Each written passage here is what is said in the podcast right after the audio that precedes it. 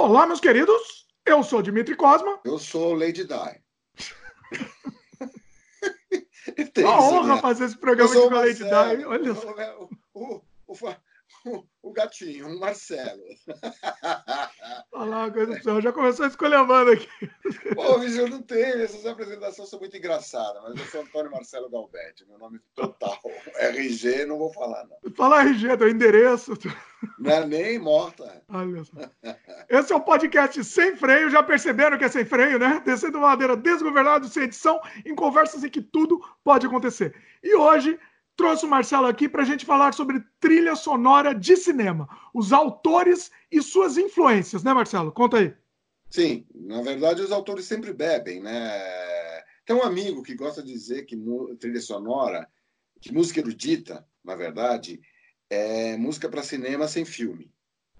Olha. É, a música europeia de concerto, é, ela é uma grande influenciadora não só dos autores e compositores de trilha para cinema, mas também de muitos músicos importantes, por exemplo, The Police.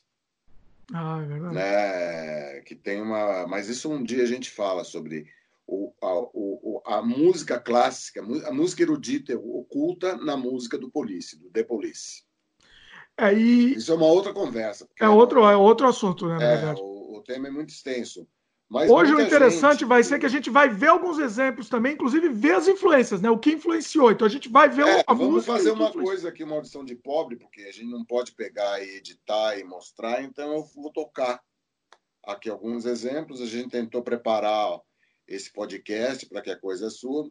É, como vai ser captado pelo microfone do celular, que é o desse que vos fala. Então não sabemos muito bem qual vai ser o resultado técnico disso daí.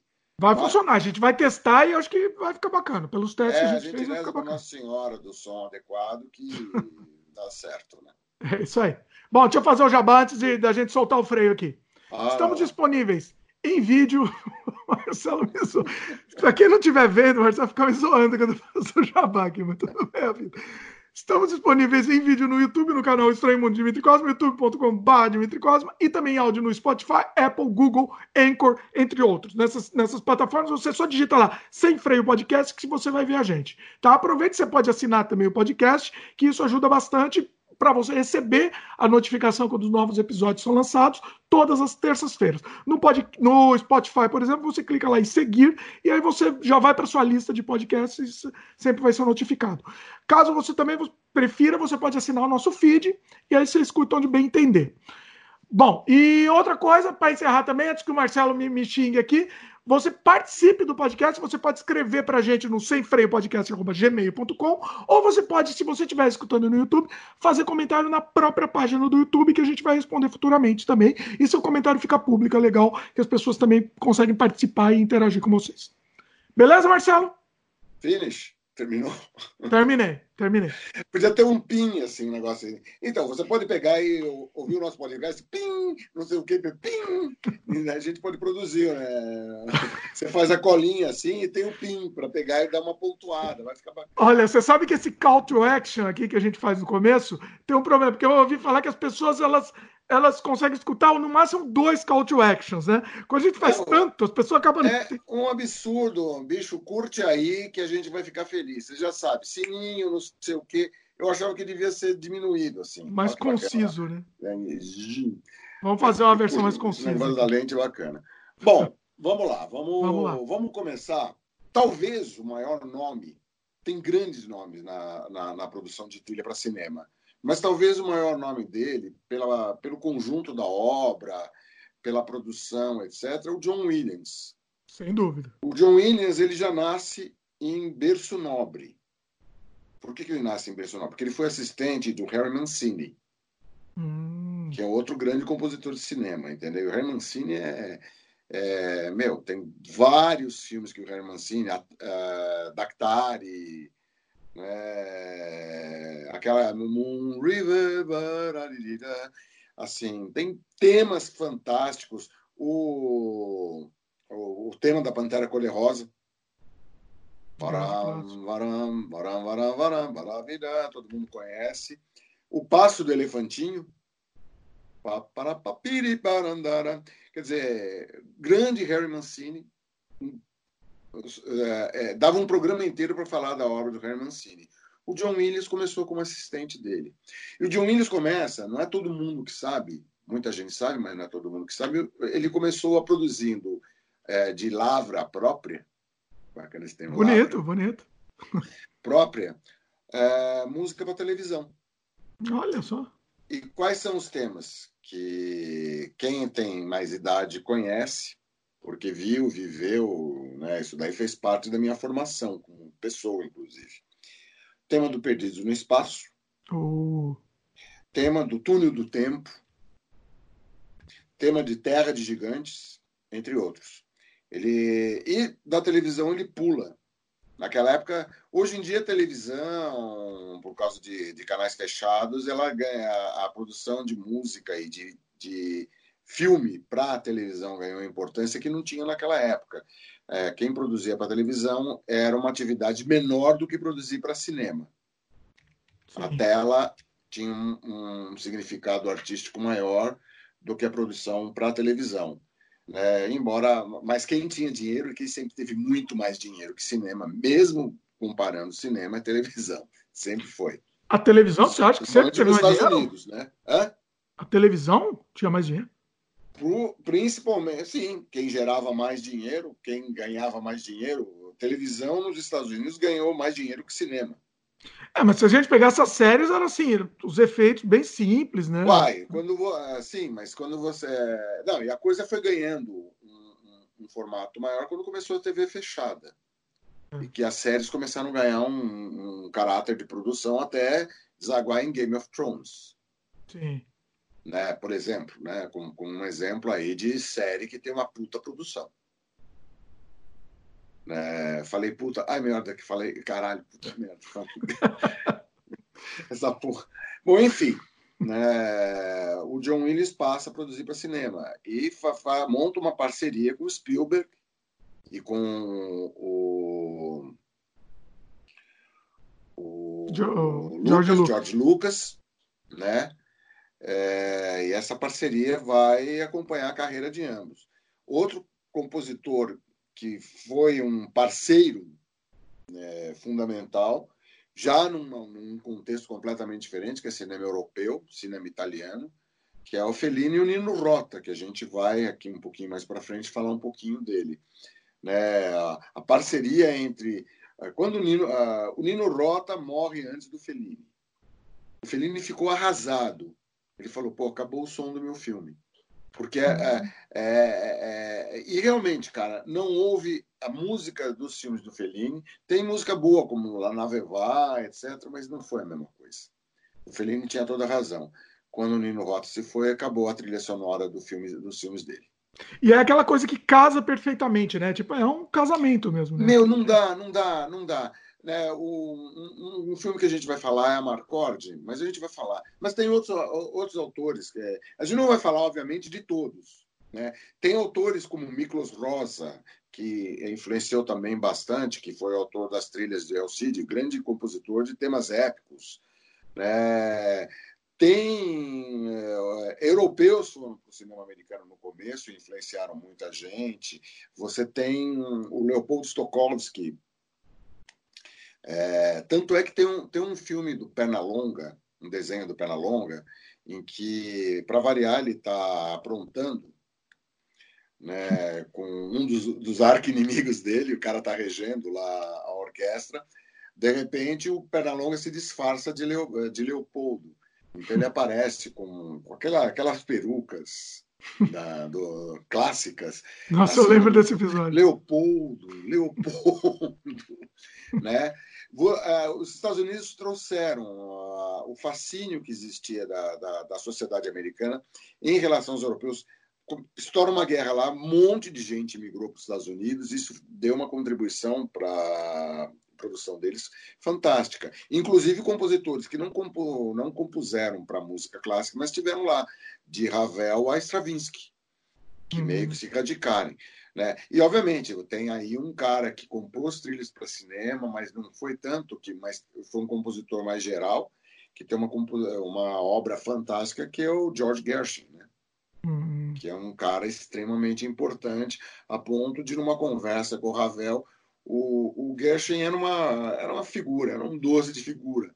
Quando o Ravel deu um, deu um chego lá nos Estados Unidos, o Gershwin chegou e foi queria tomar aulas com o Ravel. E o Ravel falou: não, cara, vamos trocar a figurinha, porque tem muita coisa que você faz que eu gostaria de saber como você fez. Olha só.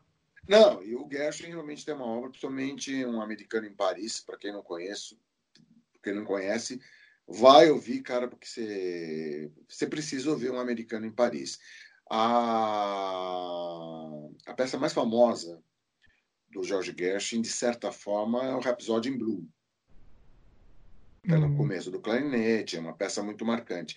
Mas a peça, a melhor peça do, do George Gershwin, com certeza, é um americano em Paris. O que as, os achados criativos que tem nessa peça são fantásticos. Vale muito a pena ouvir, ouvir com atenção. Né? Mas é, Mas é, é filme a, também? é, o, é, o, do filme, né? Você está falando? Ela, um ela, foi, ela, foi, criada antes do filme que o Gene Kelly, depois, em cima da obra, ele resolve fazer o um musical americano com as músicas do Gershwin. Então, meu, né? E, e, e, é um filme, como tudo do Gene Kelly, né? fantástico, onde você tem uma Leslie Caron lindíssima, né? E há um padedê deles que é maravilhoso. Né? Toda, toda a produção do Gene Kelly foi muito feliz no cinema. Musicais. O filme é de 1951, tá? Só uma informação. O Americano em Paris. Pois é, e a, e a peça do, do Americano em Paris, se não me engano, é de 1920 e pouco. Dá uma, dá uma pesquisada aí. Um Americano em Paris, data de, de, de composição. Tá, vai falando aí que eu vou pesquisar enquanto isso. É, ela, ela, ela foi composta antes, né? É, foi composta com uma testemunho, um testemunho pessoal do Gershwin e a sensação que ele teve em estar em Paris. Tá. É, é, ele fez a mesma coisa com a Abertura Cubana, que é uma outra peça fantástica do Gershwin, em que ele coloca lá umas rumbas, um negócio assim, mas é a, a coisa dele estar em Havana. A mesma, a mesma motivação foi que levou ele a fazer um americano em Paris. Conseguiu achar a data? Ainda não, tá, tá difícil, mas vou achar. Vai lá que, vai lá que eu acho. Não, é, é 1920 e pouco. Sim, é 20 achar... e poucos, é. Mas, mas não estou sabendo precisar aqui. Vamos em frente, se eu achar. 28, se eu não me engano. É, 28? 28, eu achei essa data aqui. 1928. É, é, é, é, ou seja, ele compõe bem antes. E o Gene Kelly, inspirado, né? Eu não sei muito bem se for o Arthur Field, que muitas das coisas que o Gene Kelly fez, quem teve a ideia de fazer foi o Arthur Field, inclusive Singing in the Rain, que não é, que é um, é um, é um musical totalmente metalinguístico. Inclusive, houveram vários Singing in the Rain na Broadway. Uhum. Então ele pega um musical que já era metalinguístico. Inclusive tem uma curiosidade, uma, uma, uma, quando eu estava pesquisando, por N motivos, o Singing in the Rain, eu, vi vários, vários, um documentário de vários musicais Singing in the Rain na Broadway. Um deles, o Bud Spencer, é o protagonista. Olha! Você, você sabe quem é o Bud Spencer? Ele é, é bem conhecido, né? Ele era. De que época? Ele, ele, é era, é dos anos? Ele, é, era um gaysão, alto pra cacete, é, mas bem gay, que depois foi fazer um policial chamado Barnaby Jones. Ele era gay? Assumido ou não, né? exato. né? Ninguém assumia. Ah, era uma época difícil, né, para você. É. Ué, o Rock Hudson, né? Exatamente. É, era gaysão. Também não assumia. É. Também não o Bud assumia, Spencer, era quem assumir, né? Isso é uma coisa relativamente recente, né? Sim. O pessoal sentia abertura para pegar e mostrar, uh, declinar, vamos assim, a sua orientação. Né? Na verdade, o que a sociedade foi ficando, talvez um pouco menos hipócrita. Ela ainda é, mas fica um pouco menos hipócrita, porque sabia-se. Sabia-se, é. É, mas não, não pegava bem, então. É, criava casamento de fachada. do né? mundo que você ser gay, você tá ferrado. Sim. Vai no Irã ser gay. É. Ou na Arábia Saudita, pra você ver o que é bom pra Na Rússia também, é. Proibido ser gay, né? Eu não sei, não, não é, na Rússia é também é proibido. Na Rússia é proibido? Proibido. Ainda é. Pois é. Então tem países que toleram a, uma questão que é natural, eu entendo Sim. assim. Quem não acha natural o problema dele, porque animais são. Pois é. Então não é uma coisa muito simples. Mas aí não, não é o tema do, da coisa. Então vamos, vamos O começar... Bud Spencer, só para só dar mais uma informação, ele fez aquela série do Trinity, né? Ele é mais conhecido também, acho que por essa série. Um bang bang bem engraçadinho, né? Não, eu me lembro de Barnaby Jones. Você lembra do Barnaby Jones? Esse não, esse eu não, não assisti. Barnaby Jones era um policial, hum. né? Grandão, porque o Bud Spencer é é, tem gente que acha que bicho é uma coisa, vai ser um cara assim, mignon, bichinha. uma vez, eu estava eu tava numa, numa, determinada época em Nova York, né, hum. num jantar na casa de negócio, apareceram uns amigos gays do, desse amigo, desse casal de amigos que morava lá em Nova York, né? Hum. E os caras eram umas paredes eu falei, gente, se essas bichas quiserem fazer alguma coisa... Como é... Quiser bater, qualquer coisa que quiser, não tem, não tem nem Enormes, reação, né? E assim, gaysaço, assim, muito divertidos. Extremamente divertidos e boa gente. É, esse é, estilo, o estilo do Bud Spencer é estilo Até de... falei para eles, eu falei, gente, vocês são tão grandes que eu tenho medo de vocês. É, o, o, estilo do Bud Spencer é aquele tipo de, de game peludo, né? O tal do urso, chamar de urso, né? É, bom, aí já não sei, porque ele nunca foi gordo, né? Que o, o Beer me parece que é mais aquele. É mais gay... forte, né? É. é, não é? Porque tem aquela Barbie, que é o gay musculoso. Sim. Né? E o Beer é aquele é, é gay mais fofinho. Ele não, é, não tem aquele shape Sim. musculoso que aqueles outros têm. Mas Bom, saindo, continuando com a, terminando Vamos a aula lá. de gay aqui. É. ah, meu querido, meu amor, amor, eu posso dar aula de gay o tempo todo. Ai, meu amor. Vamos é... lá. Volta pro John Williams. Você não tem exemplo para passar, Marcelo? Marcelo? Tenho. Um é, monte de exemplo. Eu estou tentando, né? Você não me deixa? Não deixo, vamos lá. O, vamos falar um pouquinho do John Williams. Vamos falar assim. Um compositor que o John Williams bebeu assim. O John Williams tinha uma característica, isso não é uma, não é uma característica só do John Williams, né? Os compositores muitas vezes, inclusive quase quase não, como uma homenagem, eles citam os caras que os influenciaram para fazer.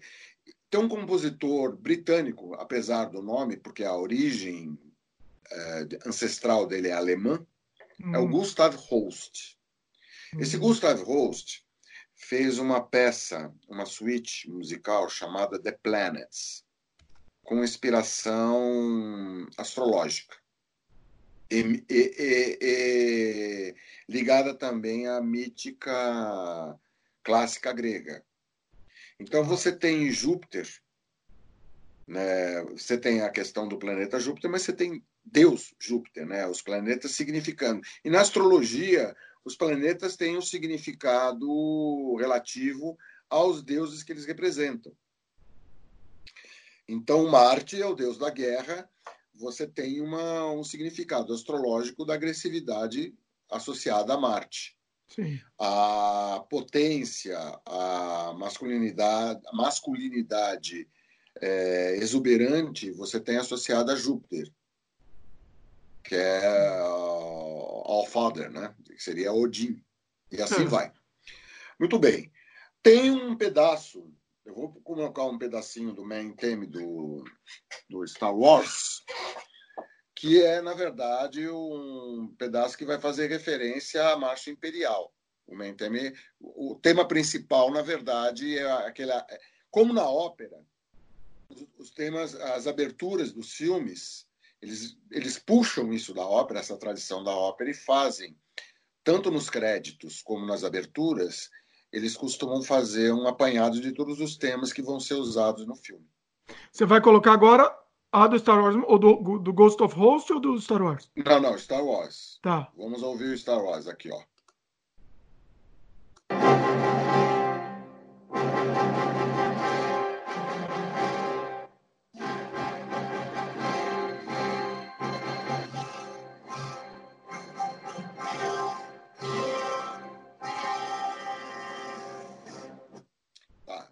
Vai começar. Agora vamos ouvir uh, o final de Marte do Gustav Holst.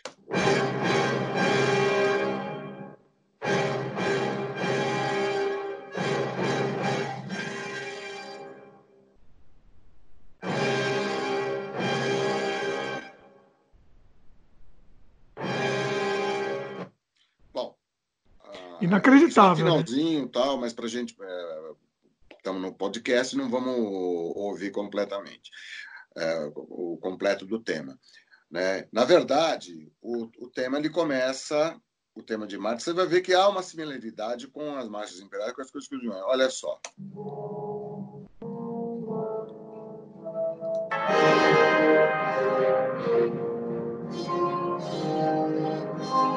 Isso é The Planet.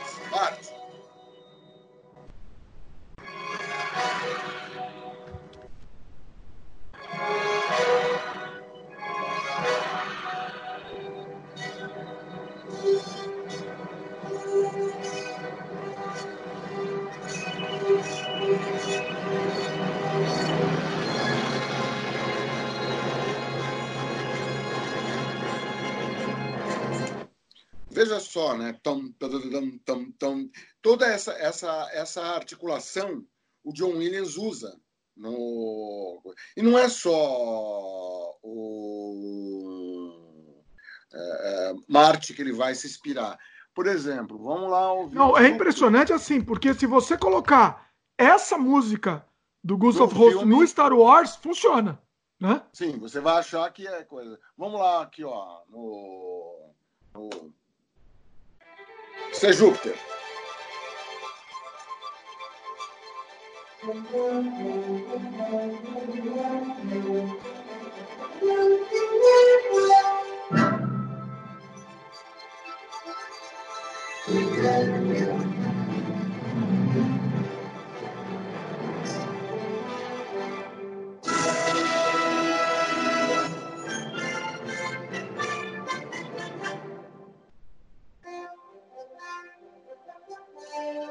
você vai ver essa inspiração holstiana do tema do super-homem, essas marchas que o Gustav Holst compunham, elas têm muito a ver com a obra do John Williams. Vamos voltar aqui o, o Star Wars um pouquinho.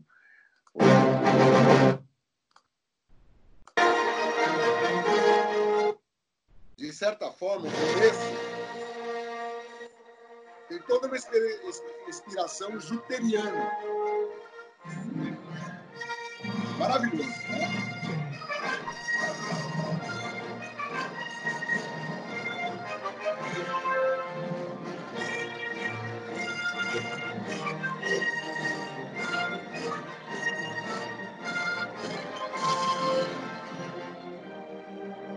Ou seja, você tem aí uma. Mas não é tão clara essa inspiração quanto, por exemplo, a do Marte que você mostrou. Né? Marte, para mim, é igualzinho. Não, não, Marte quase. é uma citação direta do é. tema do do, do, aliás, no Star Wars ele, há uma citação direta do tema do Marte. O Williams não esconde a sua fonte.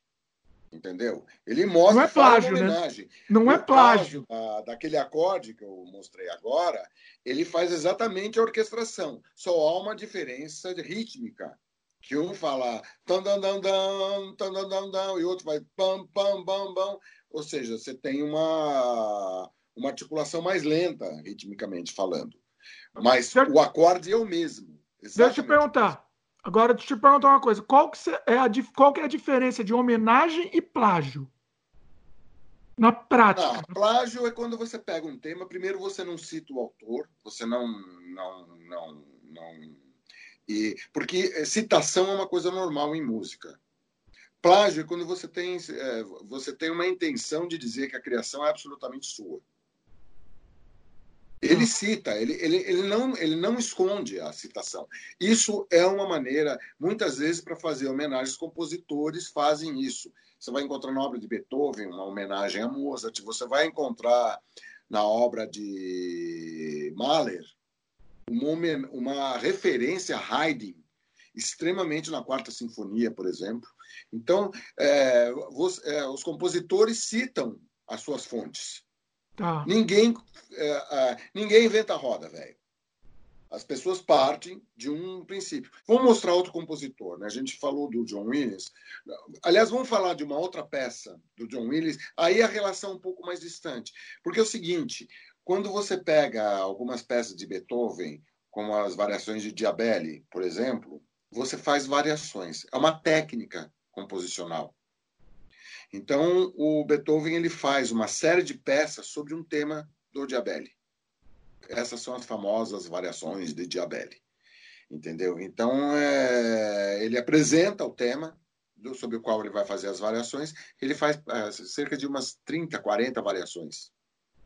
Hum. É, quem, quem não conhece, vai pesquisar, vagabundo. vale a pena conhecer Ó, Beethoven. Tudo, tudo que o Marcelo está falando aqui, a gente sempre fala, tá aqui no post. Então, todos os nomes citados estão todos no post, tá? Fica mais fácil de pesquisar também, inclusive. Tá, vamos Vai passar lá. aqui para. Porque aqui tá um, um, negócio de pobre que não tem tamanho. Vamos. Gambiarra aqui. Quem sabe faz ao vivo, quase ao vivo. É. Vamos começar o seguinte: olha, vamos falar do Howard Shore, tá. que é outro grande compositor. E quando ele faz, que fez a trilha do Senhor dos Anéis, para quem não sabe. O Senhor dos Anéis tem uma inspiração uh, em cima da obra da, da, da, do, dos mitos alemães, dos mitos europeus. Para quem não sabe. Aí onde o Howard Shore vai beber? Wagner. Ah. Inclusive fez o Anel dos Nibelungos, Senhor dos Anéis, Anel dos Nibelungos, Senhor dos Anéis, Anel dos Nibelungos. Ou seja, você tem aí uma similaridade tanto temática como, inclusive, de temas composicionais. Vou dar um exemplo. Ele não vai ser tão, mais por causa de como a gente está. Eu estou tocando aqui por uma questão de direito autoral. Estou tocando aqui um pedaço para exemplificar, mas a gente não pode pegar e publicar sem pagar direitos, tal, mesmo quando você está fazendo uma. É, ou seja, tem uma burocracia aí que é complicado para a gente pegar e então estamos fazendo essa, esse sync de pobre aí. Espero que dê Sim. certo. Existe uma coisa chamada fair use, né? Que é o uso justo, mas de qualquer jeito a gente não, não, não quer dar problema. Mas daí é complicado, porque teria que fazer uma burocracia, teria Sim. que ter uma produção para o programa que a gente não tem nem na proposta do programa. Infelizmente Sim. não temos aqui como fazer. Mas vamos pegar o. Quando o pessoal, a, é, Frodo e seus colegas vão parar eu, eu detesto esse nome, Valfenda. um idiota deu esse nome em, em Portugal e, e, isso foi obrigado, a gente é obrigado a adotar um nome de Rivendell tem que virar Valfenda. Nunca gostei desse nome, sempre achei, já tive discussões em, em, em grupos de curtidores. Eu sou um fanático por, pelo Senhor dos Anéis, né, reconheço né, a ponto de criticar algumas escolhas, entendeu? Como é, Bilbo Baggins ou Frodo Baggins, né? É, bag tem de bolsa, né? E back in, que era onde é o fundo do saco, onde é o fundo da bolsa, onde ele morava, e tem begin também, uma brincadeira assim. A gente pede begin e é bolseiro. Bolseiro é um fabricante de bolsa. Nada a ver, né? Nada é. a ver. Então você destrói por uma adaptação estúpida, você destrói o significado, a quantidade de significados que o próprio Tolkien. Mas o próprio Tolkien, como não, não conhece português, entendeu? Adotou a nomenclatura uhum. e assim ficou e ninguém questiona, que eu acho lamentável, porque, infelizmente, é, a gente tem uma tradução péssima de todos os nomes que tem no Senhor dos Anéis, como, por exemplo, Valfenda, que não tem Nada a ver. Mas, enfim, é. vamos lá. Eles estão saindo de Rivendell, faço questão de dar um nome original em inglês, né, para levar o anel em direção a Mordor. Então, a música, nessa hora, é assim.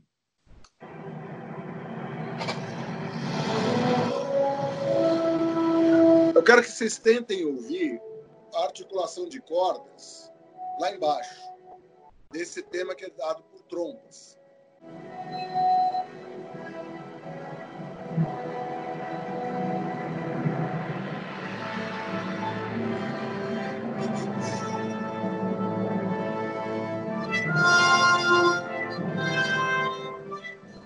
Bom, o que acontece? Vamos agora ouvir o começo da Cavalgada das Valkyrias de Richard Wagner.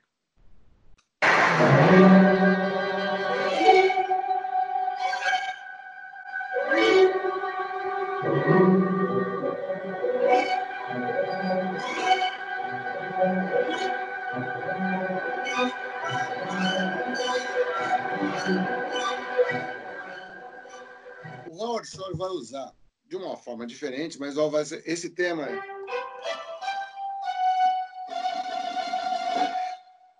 ele faz um, uma espécie de um efeito com as cordas em treinados, em vibratos, tem toda uma, uma mestria no uso disso daí, que é arrancado de Wagner. A trilha toda do Senhor dos Anéis tem inspiração wagneriana. E tem Olha. tudo a ver, é. sabe? Aquela coisa, a própria a própria luz do filme, uma luz introspectiva, tendendo para o azul, para o escuro. Tem aquela coisa é, de inspiração, digamos, alemã. Sim. Né? E a música da mesma forma, escrita com maestria. Assim, é, o cara é muito bom de trilhas. Né? É engraçado, porque ele, ele ganha notoriedade por causa do sucesso do Senhor dos Anéis, mas o Howard Shore já tinha feito 60 trilhas em Hollywood. Não muito conhecido. Senhor dos Anéis. E não era tão conhecido, mas tem uma série de caras bons pra cacete, né, que não são, não, não, não são conhecidos. É, é, por exemplo, pesquisando rapidamente aqui, ele fez O Silêncio dos Inocentes, por exemplo. Eu não é. me lembro da trilha. Assim, não é uma trilha marcante, provavelmente. Não sei. Não sei, não dá para você pegar. De cabeça, assim. Muitas vezes, né, O Silêncio dos Inocentes tem uma. Tem uma tem é, The Scream of the Lambs, se não me engano. É o... Silence of the Lambs. The Silence? Não é, é. The Scream? Gozado. Eu achava que era o Scream. O não, seria o silêncio dos cordeiros, né? Uma coisa assim. É, é, o silêncio das ovelhas, né? Das ovelhas, é. é eu achava que era o grito das ovelhas. É... Inclusive, ele fez também, Marcelo, não sabia, ó, tô sabendo agora, fez a trilha do meu filme, um dos meus filmes favoritos, que é A Mosca o do David Cronenberg. Pois é, né? veja só, desde essa época, né? desde essa época o Howard Shaw já estava fazendo boas trilhas, mas não tendo tanta, tanta notoriedade. E ele fez pois bastante trilha. Ele fez bastante trilha para o David Cronenberg mesmo. Fez do Gêmeos, fez do Scanners, é, vários filmes do Cronenberg, Videodrome. Pois é. Legal, é, bacana. Compositor de mão cheia. É, cara difícil, tanto é que acabou brigando com o Peter Jackson, que também não é fácil. né? E aí teve um cara que foi fazer um milagre, né? Foi fazer um milagre, porque no King Kong o Howard Short tinha sido escalado, brigou com o Peter Jackson, e quem teve que segurar a batata quente, segurou magistralmente bem, foi o James Newton Howard, que é um hum. cara que faz trilhas muito boas. Né? Ah, uma trilha que eu gosto em particular, vamos dar uma ouvidinha. Já tá fácil aí, que senão eu vou contar uma outra coisa, então. Não, conta, mas já tá fácil, tá já. Porque tá, não, se tá fácil, vai na sua, então. Depois eu conto. Tem uma, uma outra curiosidade do John Williams também, que eu acho que é interessante. Não, então, apesar de a gente já ter mudado. Fala a curiosidade. Então, então vai lá, o John Williams, ele fez. Eh, a gente falou de citação, ele fez uma citação no episódio 8, a Aquarela do Brasil. Da Aquarela do Brasil, sim. Que é claramente, né? Assim, claramente. Não. Tô, eles não escondem, não quer esconder. Meu, cara tem caneta, vai, para dar e vender. É. O cara escreve, ninguém vai duvidar da capacidade e da, da competência do John Williams. É, ele não, não faz isso porque ele precisa, né? Ele faz não, isso. é, é uma homenagem mesmo que o cara Sim. faz, entendeu? E assim, para quem quiser saber a cena, acho que não é. vai ter aí no seu exemplo, mas é a cena do cassino. O começo é, daquela sei, cena do cassino, de Star Wars, episódio 8. Não, é tudo bem, daria para pegar, mas a gente ia perder tempo. Mas já é, já agora, tá, tá, no embalo. Aí o pessoal procura. Agora, que, que ele fez, mas eu estou impressionado. Enquanto o Marcelo pesquisa aí, eu estou muito impressionado com a quantidade de filmes que o, que o Howard Shore fez e eu nem sabia que Bom, era ele. Pois é, e ele já tinha feito pelo menos 60 trilhas. Impressionante 60 mesmo. 60 trilhas, cara. A trilha da mosca é incrível. Eu tinha ela em LP, eu era criancinha, eu tinha o LP da trilha da mosca, porque era incrível. Ele fez do Seven também. Enquanto o Marcelo tá procurando aí, eu tô, tô enchendo linguiça aqui. Gangues de Nova York. Pois é, né? Ed Wood. Ed Wood, sensacional, Ed Wood. Olha isso aqui, ó. Are you coming to the tree? I told you to run till we both be free. Strange things that happen. São os últimos trabalhos dele.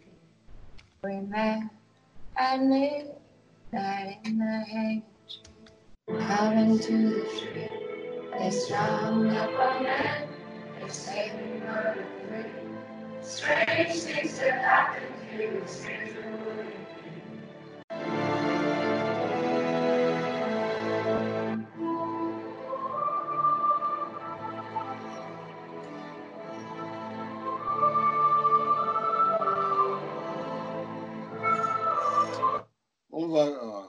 Trilha, quer ver? Isso é a trilha, o tema principal do King Kong.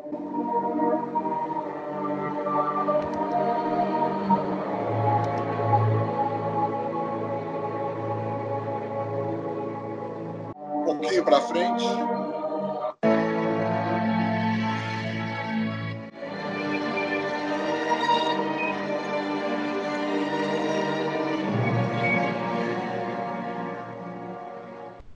Esse cara tem um trabalho muito interessante, fez muita coisa com o Hans Zimmer, que é outro uhum. compositor manjado, né? Mas ele tem um trabalho em particular que eu gosto muito, que é o The Falling Down, ou O Dia de Fúria, que a música ela ganha, não sei quem quem assistiu o filme, né? Aquela coisa, puta, o ideal seria a gente poder pegar e colocar o pedaço essa introdução do filme em que tem a trilha, ela faz toda uma coisa, o, o, o Michael Douglas, ele faz o papel de, né, de um de um cara que está pirando.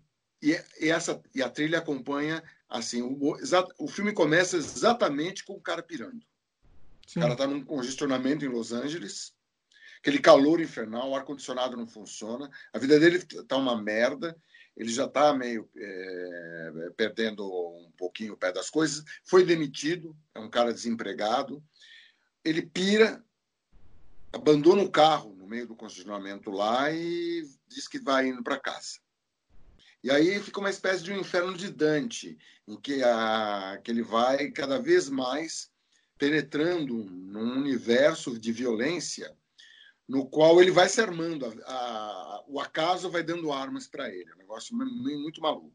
Quem nunca é. teve, teve vontade, né, de dar uma de Michael Douglas? Não, é, não, aquela cena da lanchonete, que, que, aparece aquele, aquele chatinho, né? Yes, sir! É, quem viu o filme, quem não é viu genial, filme, é genial, vê que é genial. Mas olha só a, a armação de trilha.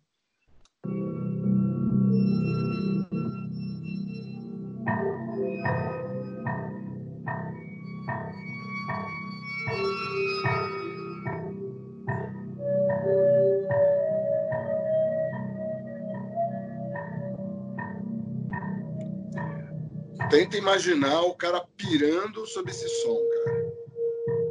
É uma coisa de queda mesmo, né? Dá a sensação mesmo de, de declínio. É, e, né? e, há uma influência de trilha aí muito das trilhas feitas por Hitchcock, do Bernard Herrmann. Sim. Que é outro cara fantástico, né? Uma outra escola diferente da, do John Williams, do Alan Silvestre e mesmo do Howard Shore, que são compositores por excelência orquestrais, né? O, o Newton Howard sabe manejar a orquestra, mas é um cara que tem uma outra formação. Sim.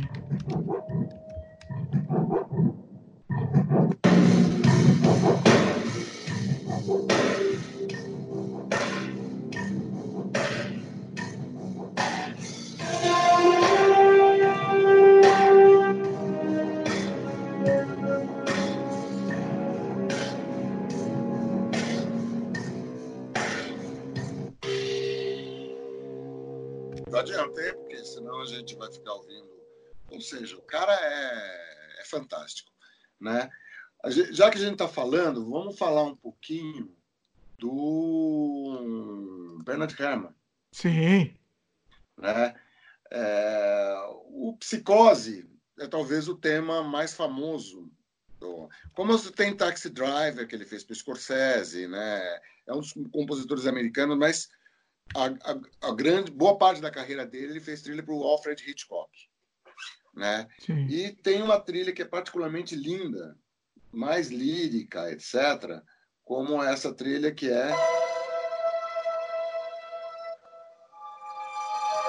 o tema de amor do Vértigo, que é um corpo que cai.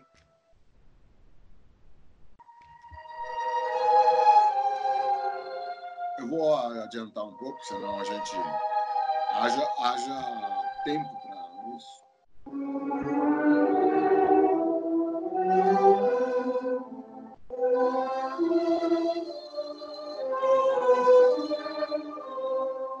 Corpo que Cai, o Marcelo pôs esse tema, tema do amor, né, que chama, mas Isso. o tema principal também é incrível também, né, assim, é, fica na cabeça. Ah, não, daí é Vertigo, Mein Theme, por exemplo, Mein...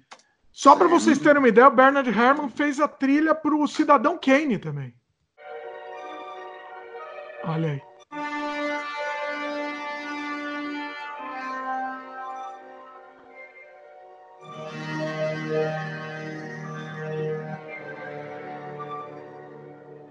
bem adequado ao clima que o Hitchcock quer, né? O Hitchcock era chato pra cacete, cara.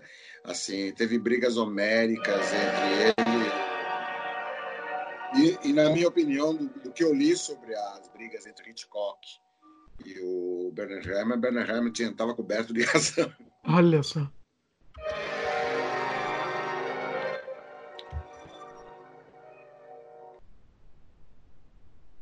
Bom, é um tema de começo de nove minutos.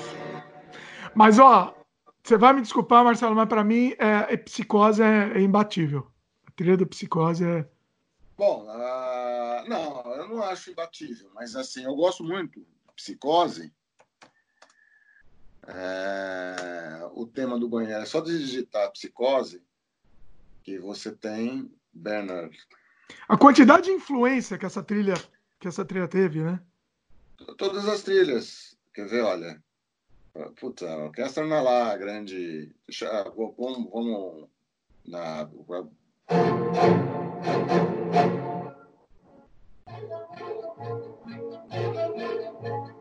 Mas essa é a parte menos conhecida, né? O que ficou.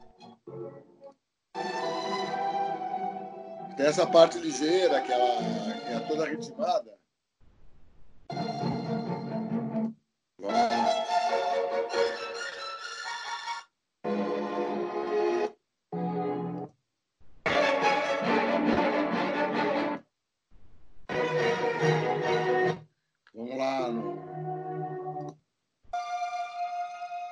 É que essa é a trilha da abertura, né? Não é a cena do chuveiro. É, não, mas a.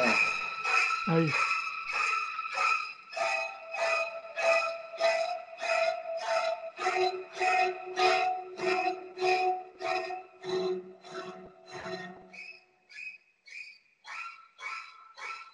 inacreditável, né? É inacreditável.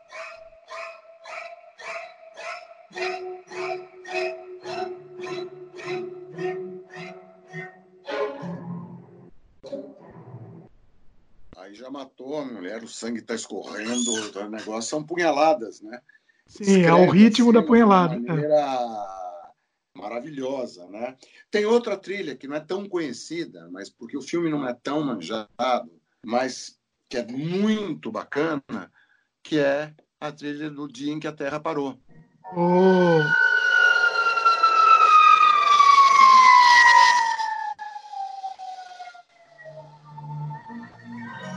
O vizinho vai.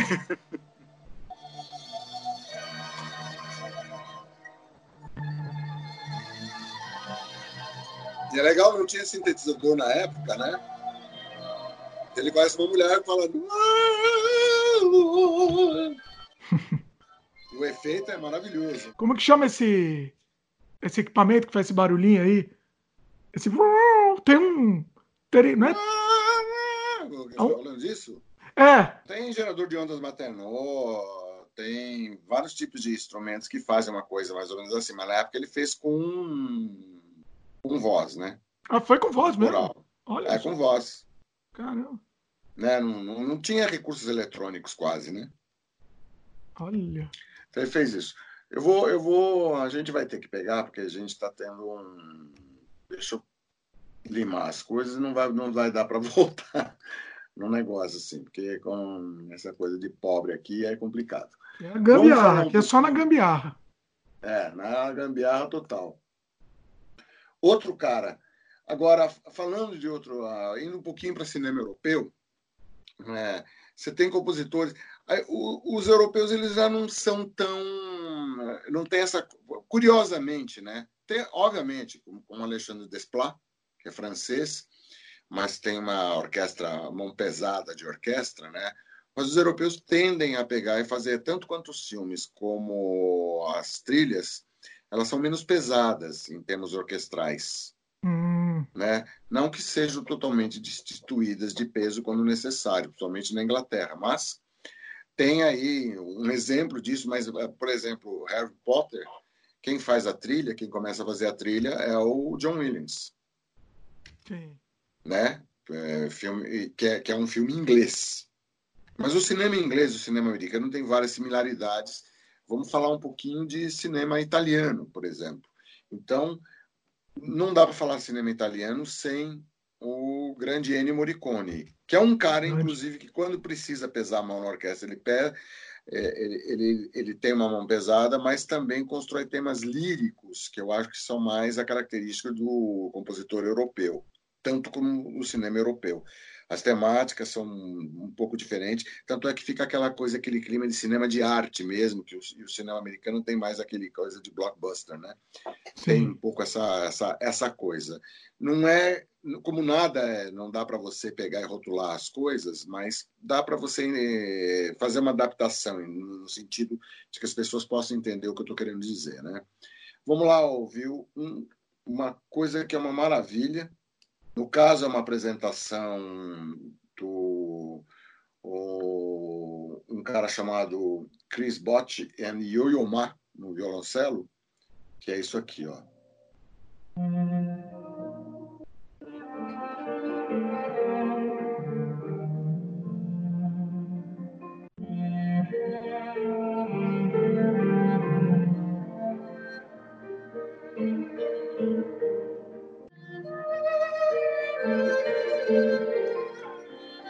Vai entrar o trompete ajudando no tema. Olha só.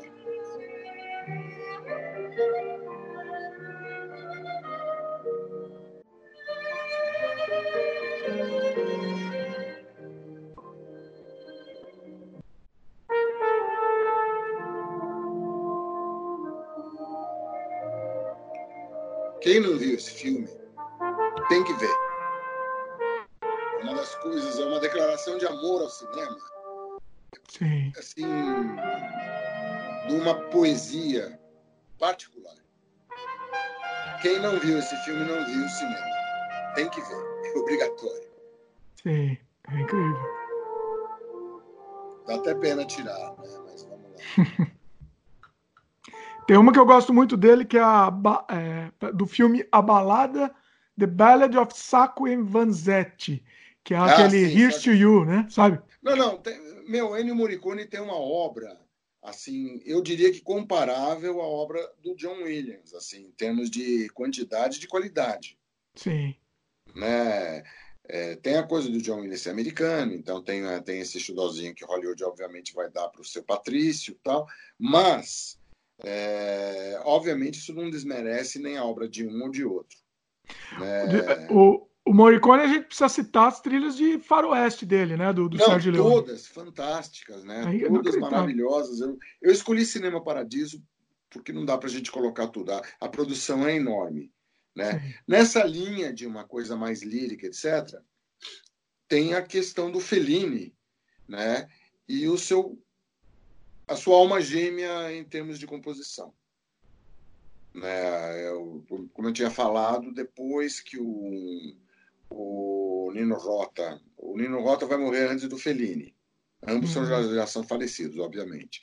Né? O Nino Rota, ele, quando o Fellini se deparou com a morte do Nino Rota, ele falou: meu filme, a música do meu filme acabou. E ele tinha razão. Não houve mais uma trilha que casasse tão bem, que representasse tão bem a estética feliniana com o Nino Rota. Não, não tem, cara, não tem. O que, tudo que o Nino Rota fez foi absolutamente casado, era impressionante assim a sintonia que os dois tinham. Né? A sintonia era tanta que o Nino Rota faz um filme chamado Prova de Orquestra, né? ensaio de, em português ensaio de orquestra, em que na verdade é uma homenagem ao Nino Rota. Olha. É, o filme é uma homenagem ao Nino Rota, né? Enfim, é, é impressionante. O Nino Rota fez uma pérola famosa que é engraçado porque devia estar aqui, agora não está. Eu acho que eu devo ter fechado sem querer. Então, canta aí, o Dimitri. Vou cantar. o, pessoal, o pessoal sai correndo. Peraí que eu sumiu aqui no meu setup. A... Eita, nós. A porcaria da. Mas enquanto você procura, eu vou falar também uma que, que é que é, assim, eu acho que a mais conhecida do, do Nino Rota, sem dúvida, é o Poderoso Chefão, né? Assim. De, de, no caso, fazendo filme pro, né? música para Coppola, mas por causa do Fellini, por causa da verve italiana né, do, do Nino Rota. O Coppola, quando estava é, tava em as voltas com o roteiro do Poderoso Chefão, é, veio quase que meio que magicamente, assim, pra, não magicamente, meio assim, mas é óbvio que quem só podia ser ele, né? Só podia ser Nino Rota para dar aquela coisa e, e, e, de fato, né? O tema é estupidamente marcante. Sim. Você consegue tocar aí? Não consigo, porque o meu não vai, vai sair se eu tocar, só, só você. Ah, tá. Então eu. Problemas eu técnicos aqui. Tá, vamos primeiro, vamos primeiro tocar MN Pô, que coisa, gozando. MN eu tinha preparado aqui, falhou. Uh, Nino Rota Marcode. O Ensaio lá. de Orquestra é um filme de 1978, só para registrar. Também. Não, esses filmes tá são antigos. A Marcode, se não me engano, é anterior. Tá, o Prova de Orquestra. Vamos lá. Ó. Esse tema todo mundo conhece também.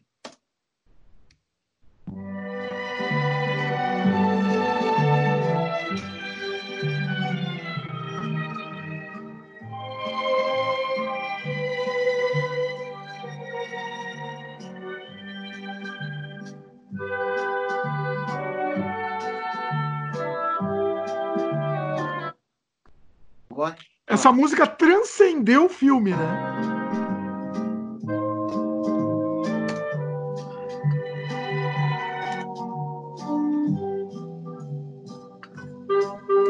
Pronto, deixa eu voltar aqui. É... As pessoas nem sabem que é do filme, assim. As pessoas conhecem a música nem sabem que é a música do filme.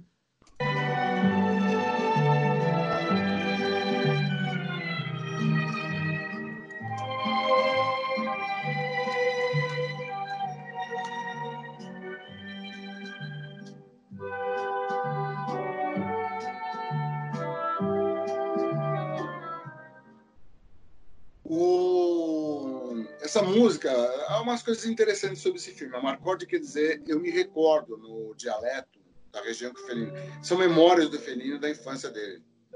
É, a Marcorde. E a trilha é toda nostálgica e extremamente agradável. Né? E com vários temas. Ah, o filme é engraçado. É outro filme obrigatório para se ver. Né? Quem não viu a Marcorde não viu o cinema. Né? Vamos tocar um pouquinho do, do Poderoso Chefão.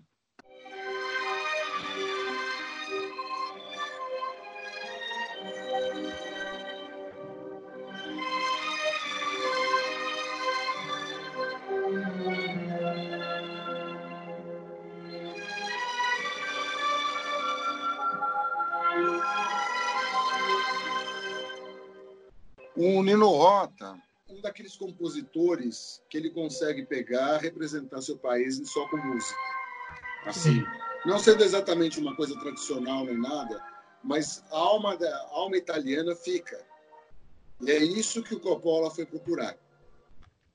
É, ele não fez só esse tema, ele fez o tema também de Romeu e Julieta. Lembra hum. aquele tempo? Quer dizer.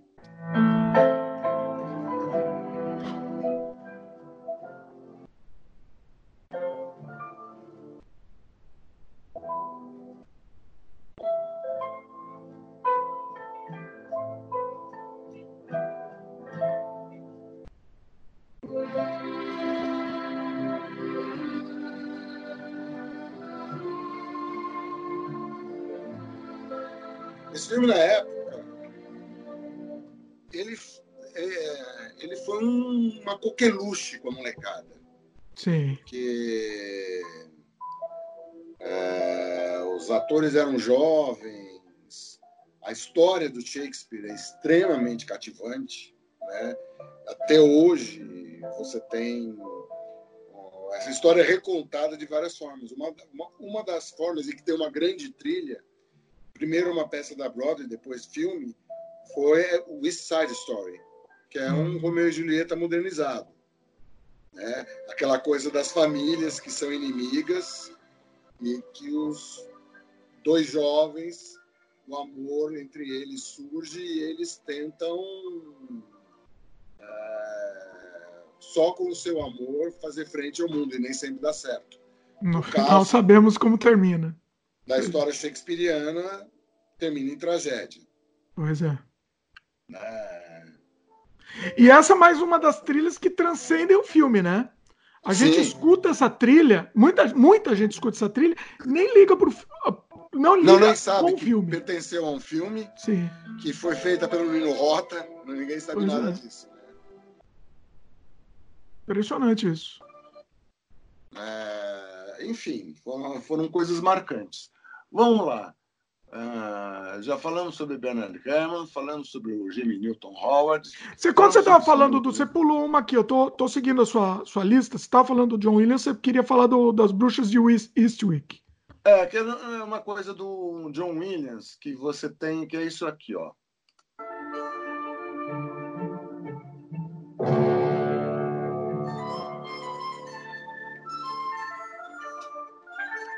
Aí você já tem uma relação mais de. Mas você vai ver que. Ó... Agora, essa trilha, há, uma, há um clima ligado à temática do filme. Essa trilha poderia ser muito bem de Harry Potter. É, em vários momentos que eu me lembro do filme. Essa coisa de mágica, né? Mágica e tal. É, e o, mestre, né? No, no manejo da orquestra. Sim. Mas ele vai beber numa fonte. Ele vai beber, no caso, de uma fonte que tem a ver com Disney e que tem a ver com um francês que tomou, chamado Paul Ducasse. Hum. Foi até meio que um autoplágio, né? A trilha era dele mesmo. O, é a, é? Bruce Willis é do, é do, do John Williams, não é? Sim. Então, ele meio que se autoplagiou no, no Harry Potter. Não, nem tanto, né? Porque assim, entre aspas. Potter, é, é, o Harry Potter é. Quer dizer, Harry Potter, quer dizer, vamos lá. O John Williams, você não acha que às vezes ele, ele se repete um pouco? Às vezes? Não. Não? Não.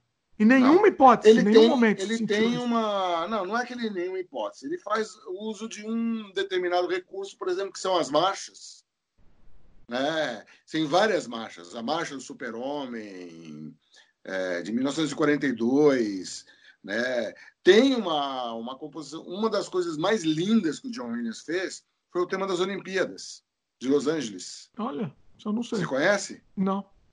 A gente, vamos, vamos primeiro mostrar Harry Potter aqui.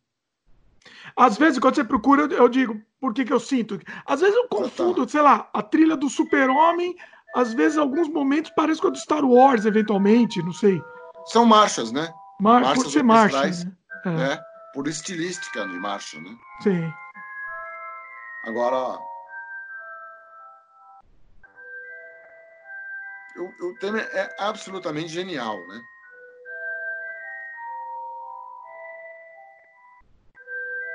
Começando com um instrumento chamado Celesta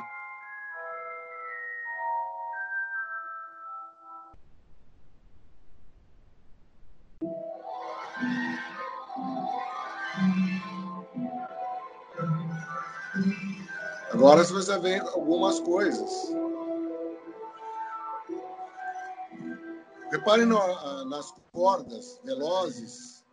O tema fica nas trompas e as cordas ficam fazendo um contraponto absolutamente veloz, né?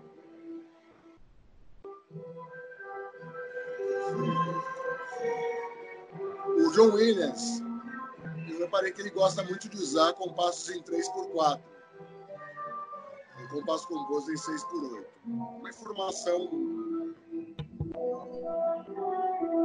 Interessante.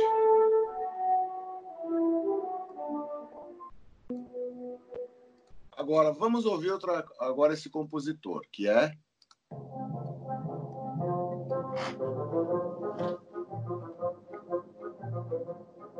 Isso poderia estar tanto nas bruxas de whisky em determinadas cenas, como no Harry Potter, em vários momentos.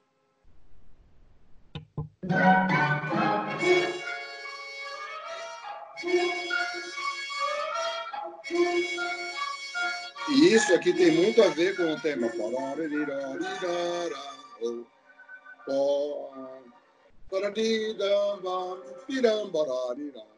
Poderia até funcionar como contraponto. Essa trilha é do, do Fantasia, né? Essa trilha foi usada no Fantasia, porque daí o Fantasia ele usa para fazer a, os desenhos, animações do Disney, ele usa de temas clássicos. É, ele vai usar no Fantasia o. Estou até entrando em outro filme aqui, é, se não me engano, A Sexta de Beethoven. Ele vai fazer no Fantasia. Ele vai fazer o Aprendiz de Feiticeiro. De quem é o Aprendiz de Feiticeiro? Paul Ducasse. Tá. É um compositor francês é, do século XX, né? Tá. Olha as cordas.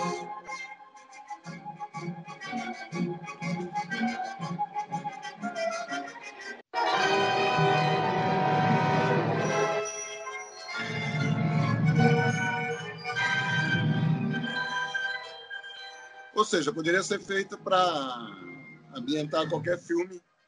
Sem dúvida. Filme de, de magia, né? Exato. Ou com temática aventuresca, né? Que Sim. seja. É... O... que está me surgindo agora. Ou seja, você tem. Na verdade, não dá para a gente pegar e falar sobre todo o conjunto de, de, de produção para cinema que tem. Mas Sim tem alguns caras, são caras muito representativos. O Alan Silvestre também, né? Você anotou? O Alan Silvestre, que fez a trilha do De Volta para o Futuro. Pam, pam, pam, pam, pam, que tem uma orquestra, eh, tem uma mão pesada, entre aspas, para a orquestra, como também tem o John Williams, né? Ele é um Sim. compositor que faz muito com os Zemeckis.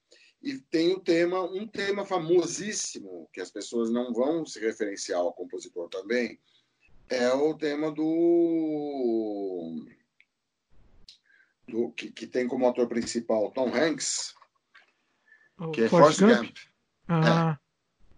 É, é Forrest Gump, mas um tema que todo mundo conhece porque é muito bonito, né? Então vamos lá.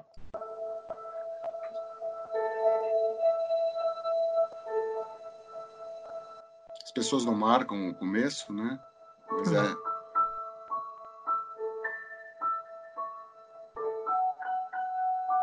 Alan Silvestre. Maravilhoso Alan Silvestre, que fez a trilha também do De Volta para o Futuro. A, a, grande característica de um compositor de trilha para cinema é que ele se amolda e pega e faz uma música funcional para a temática do filme. E o filme ganha. O filme até perde sentido sem ela. Eu não consigo ouvir Forrest Gump sem lembrar dessa trilha. Assim como do Cinema Paradiso. Sim. Né? Há uma similaridade entre, eu arriscaria dizer que há uma similaridade entre o trabalho que o Ennio Morricone fez no Cinema Paradiso e que o Alan Silvestre faz para o Forrest Gump. que são uhum. filmes que são depoimentos absolutamente emocionais e maravilhosos sobre o quanto a vida pode ser linda. São filmes líricos, são filmes muito bonitos. É, é filme que eu gosto de ver, porque é aquele filme que, em vez de você sair arrasado do cinema, você, você sai, você sai para cima. Apesar de não ser um filme babaca, né? Sim. E não, é, cena é... final do. Pra quem não viu, desculpa o spoiler, mas vai ferrar. Esse filme tem um puta tempo. Daquela pena que fica voando sob esse som Sobre, depois de você ter visto toda aquela coisa do. do toda a jornada. Forest. É. É, o roteiro do Forrest Gump tem ganhos assim de, que são maravilhosos. Como aquele momento que, a, que veio essa mulher do Forrest, que foi abusada pelo padastro. Ela começa a tirar pedras na, na casa deles. Sim. E o Forrest vai narrando, na verdade, a cena, né? Sem entender, é, né, direito. É, não, na verdade é um, é um, filme que a narração é basicamente o Forrest Gump contador de histórias. Ele está narrando, porque ele está num banco sentado contando histórias para todo mundo. Sim. Contando a história da vida dele, contando que a experiência que ele viveu. Né? O filme é absolutamente encantador, né? Por conta disso. Então fica ao fundo a voz do Tom Hanks, como Forrest Gump, contando a história e ele chega, ele é um cara que é limítrofe, né? Ele não é um, ele é um cara que tem uma inteligência limitada. Sim. Mas tem uma mágica com ele que é esse, esse é um lance muito interessante, né? Tem uma, uma inocência, né? O cara é que ele, ele acabou fazendo parte da história, né? É, americana, pelo fato de ser americano. E ele fez uma diferença incrível em todos os momentos que ele participou. E sem perceber, né? Elvis Presley. É, tudo muito, Elvis Presley era na fantasia do Forrest Gump, Elvis Presley era, é, acabou tendo a pelvis por causa dele. Sim. Né?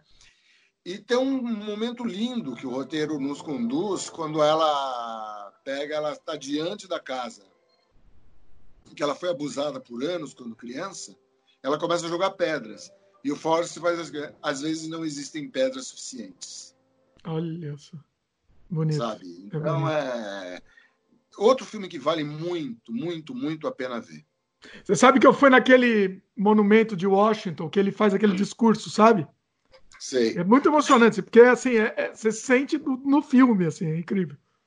É, não. Olha aqui, aquela praça gigante, assim, o negócio é, é não. E é uma descrição do momento da, da história dos Estados Unidos, assim, são recortes da história marcantes dos anos 60.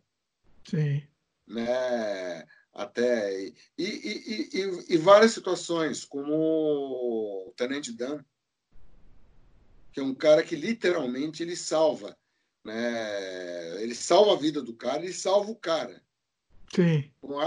É, apenas sendo tendo um caráter absolutamente, porque Forrest é uma coisa mágica, porque o caráter dele é absolutamente impecável é irretocável. Ele é de uma honestidade e de uma decência assim inatingíveis, sabe? É um, é um negócio de uma pureza é, maravilhosa e contagiante. Com isso, né, pela generosidade, ele contagia as pessoas. E é um filme apesar de ser limítrofe. É um filme inteligente e é, e é singelo ao mesmo tempo, né? Isso que é bacana. Sim as coisas são colocadas e contadas sem menor traço de pieguice. Sim. É difícil, difícil, difícil conseguir falar dos temas que o Zemex fala em Forrest Gump sem. Tudo bem, conta com um puta compositor, conta com um puta ator, que é o Tom Sim. Hanks, num dos seus melhores momentos. E os Sim. momentos de Tom Hanks são, é, são. Eu não me lembro de ter visto um filme que eu falei, ah, Tom Hanks estava mal, pô. Entendeu? Ele é muito parecido em todos, né? Vamos falar a verdade, sim. Ele não você faz um mesmo? papel muito diferente, você não acha? Eu não acho. Acho que ele faz papéis marcantes e adequados ao, ao momento que ele está vivendo como ator. É. Não, acho que pro, é. ele, pro ele, Force, o professor que ele faz, o professor que ele faz no no Código da Vinci tem nada a ver com Forrest Gump. É, mas é, é que o Código da Vinci já tá, tem também. Você gostou ou não? Eu gostei. Você não gostou? Eu achei meio. Filme meio. Não sei, eu achei qualquer coisa, assim, foi indo, assim. É mesmo? Eu achei, não, eu gosto, gosto tanto desse como daquele outro, né? Do, que foi, a continuação, que é uma, né? Que é uma continuação. Como é que chama? Inferno? Não lembro. Não é. Eu gosto do Tom Hanks nos vários momentos, quando, quando ele tem uma época que ele faz o papel, papéis assim de jovem. Namoradinho do, dos Estados Unidos. Né? É. Ou quando ele faz o papel de um moleque que de repente se torna adulto. Sim. Sim, ele, eu acho que o Tom Hanks ele, ele é um ator é, que, que, que, vive no nosso emotivo, né? Também, também tem isso. Eu não sei. Ele fez parte, ele... faz parte da nossa vida, assim, Tom Hanks. Né? É, mas ele faz bons papéis. Eu sempre gostei. E Forrest Gump é um papel difícil de fazer. Sim.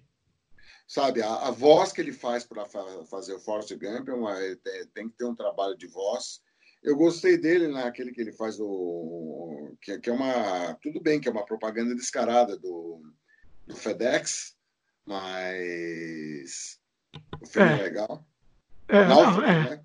É bacana, é bacana. Né? É, pô, é um, é um, são papéis difíceis que ele que ele acaba desempenhando e desempenha bem, não sei. Sim. É. O... Eu acho... Você acha que deu de trilha? Tem mais algum é, que, que faltou demos, citar aqui? É, o velhinho tá cansado. Tem uns que eu não gosto muito. Vou te falar a verdade que eu acho que se repete muito. O que ele faz trilha para todos os filmes do Tim Burton agora. Hoje em dia, como ele chama? Danny Elfman? É. O que, que você acha? Eu gosto muito de vários trabalhos dele. Principalmente porque respeito muito ele, porque ele foi o criador do tema do The Simpsons. Sim, sim. Não, ele tem seu grande mérito, mas você não acha que ele se é, repete é, agora? além de ser um, um, cara interessante, porque ele, ele é do Oingo Boingo, né? Então, sim. ele tem um pé no, no, no, cenário popular, mas é um cara que tem. Tem a trilha do Dick Tracy que ele fez, que é uma, muito boa. Ah, Dick Tracy, é Ele é um compositor que eu não vi ele fazer coisa muito lírica, não. Não é a verve dele. Tudo não é muito pom, pom, pom, aquela coisa você é, não acha? Mas ele, é, ele tem sempre uma, uma mão, uma, uma, uma mão pesada em termos de trilha. É. Né? É, o Batman, porque o Tim Burton também tem uma batuta pesada para fazer filme, né? Fez é, eu acho que acompanha, um está acompanhando o outro, inclusive, para falar é, a verdade. Eu acho que ele acompanha bem o Tim Burton, né? No o mau Tim sentido Burton... que eu estou falando, viu, Marcelo? Para te falar a verdade. No, na minha opinião, no mau sentido. Tim Burton está você sabe que está cada vez né, mais repetitivo e menos ah, criativo. Eu, eu, vejo de forma diferente, porque ele tem. Ele, olha, eu gostei de Alice, muita gente não gostou, eu gostei de Alice. Para mim não. País das Maravilhas, eu, eu gosto. Gosto menos da, da, da das continuações. Sim, é. Da, Mas. Não, e ele tá errando a mão, né? Cada vez ele tá errando cada vez mais, eu não sei. Tim Burton, especificamente Tim Burton. Ah, não sei. Eu não, é, eu não, eu não diria isso, mas né, não é o meu cineasta preferido, nunca foi. Para mim era. Para é? mim era. Não, assim, não era o preferido, mas era um dos, né?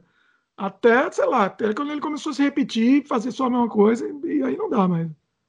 Ah, sei lá, eu, eu, eu não, não tenho essa, é, é, essa cobrança em relação ao, ao trabalho dele. É o estilo dele, estilo Tim Burton. Ele fez coisas muito boas, ele tem uma mão para desenho muito boa quando ele Sim. faz desenhos.